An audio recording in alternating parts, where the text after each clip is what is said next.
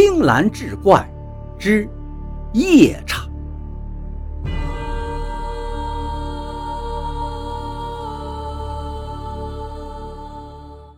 话说金行寺有位叫行运的僧人，是这个寺里的都僧，也就是管事儿的人。每到初秋之时啊，这个寺庙就会举办盂兰会，法会上有斋僧、拜忏、放焰口等活动，以超度祖师、布施恶鬼道众生。届时，僧人们要打扫佛殿，清理尘垢。将久放于佛阁的诸多佛像请出来，让香客们礼拜供奉，以彰显敬佛礼佛之心。这一年又到了举办盂兰法会的日子，行运提前一天便已让人将佛殿打扫干净，整个佛殿看起来是焕然一新。巨大的金身佛像端坐于莲台之上。手捏法印，双目微合，宝相庄严。下面燃着香炉，大殿里檀香袅袅，佛音缠绕，显得异常庄严肃穆。行运入殿查看，十分满意，称赞众人打扫佛殿尽心尽力了。于是又在佛殿中转了几圈，想要看看还有什么纰漏之处。忽然就看到那尊金身大佛下面，不知是谁摆放了一个化生女子的塑像，姿容妖冶，明艳动人，手持一朵娇艳的莲花，双目秋波微转，含情脉脉，勾人心魄。行运一见，不禁愣住了，一时间心神荡漾，就乱了定力了，久久不能回过神来。正在这时，忽听一阵梵音入耳，霎时间灵台清明，杂念顿除。他抬起头，只见那尊金身佛像似乎睁开眼睛望着自己，目光中透着悲悯。行运一惊啊，揉了揉眼睛，那金身佛像又变得和平常一样。有和尚也觉察到了他神色异常，便问他是怎么回事。行运说：“没事我刚才眼花了。”而后他指着那化生女子像，与众位僧人玩笑道：“这世间女子多为庸脂俗粉，若有如此女子貌美者，我定会下山还俗，娶她为妻呀！”一众僧人皆是开怀大笑。到了傍晚，众僧人各回自己房中歇息，行运也回到自己的禅房，早早的睡下。睡到半夜时分，忽听门外有叩门之声，一个鹰咽之音传了进来：“师傅，快开门呀，莲花娘子来了。”行运正睡得迷迷瞪瞪，实在想不起莲花娘子是谁，便回道。官家宵禁，法度严苛。此时已是三更半夜，寺门早已关闭，施主怎么会来到这里？若是为超度王眷、放焰口之事，还请明日天亮之后再来吧。门外女子一听，悠悠叹道：“师傅，难道忘记了白日所说的话吗？”奴家深夜前来，师傅却连门都不肯开，倒是怪奴家我自作多情了。行运思忖半晌，他想不起来白天我说过什么话呀，但还是起身打开了房门，却只见门外站着一位女子。好家伙，贵姿艳逸，美貌绝伦，一袭白衣。青丝如墨，宛若天人下凡。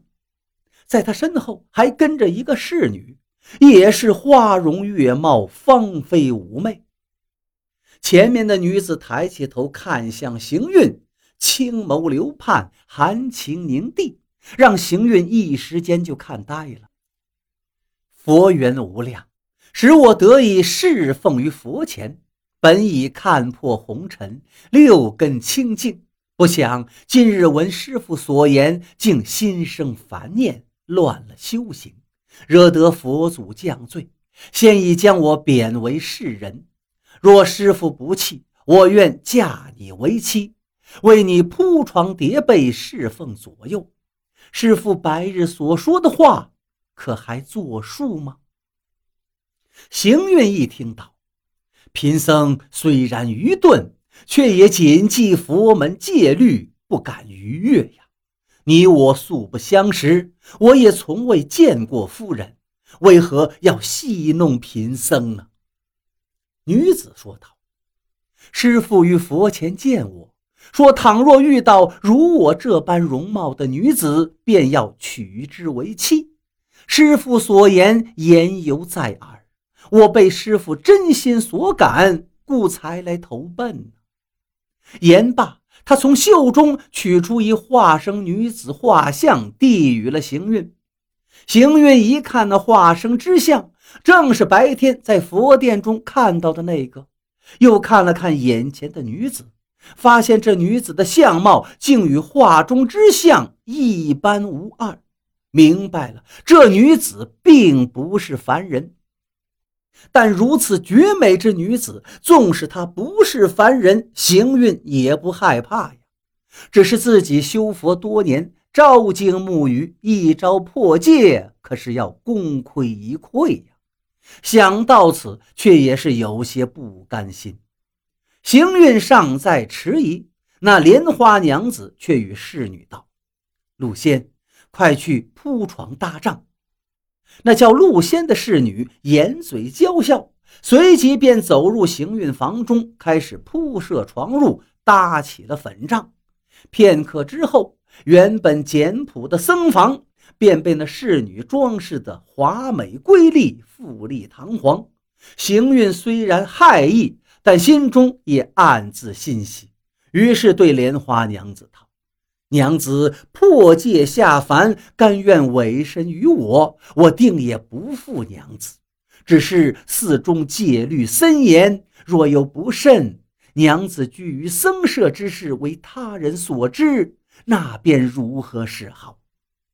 那莲花娘子笑道：“我自天上而来，虽如今已是人身，却也不是凡人能轻易看到。”而且，即便是被人看到，我也断然不会连累师傅。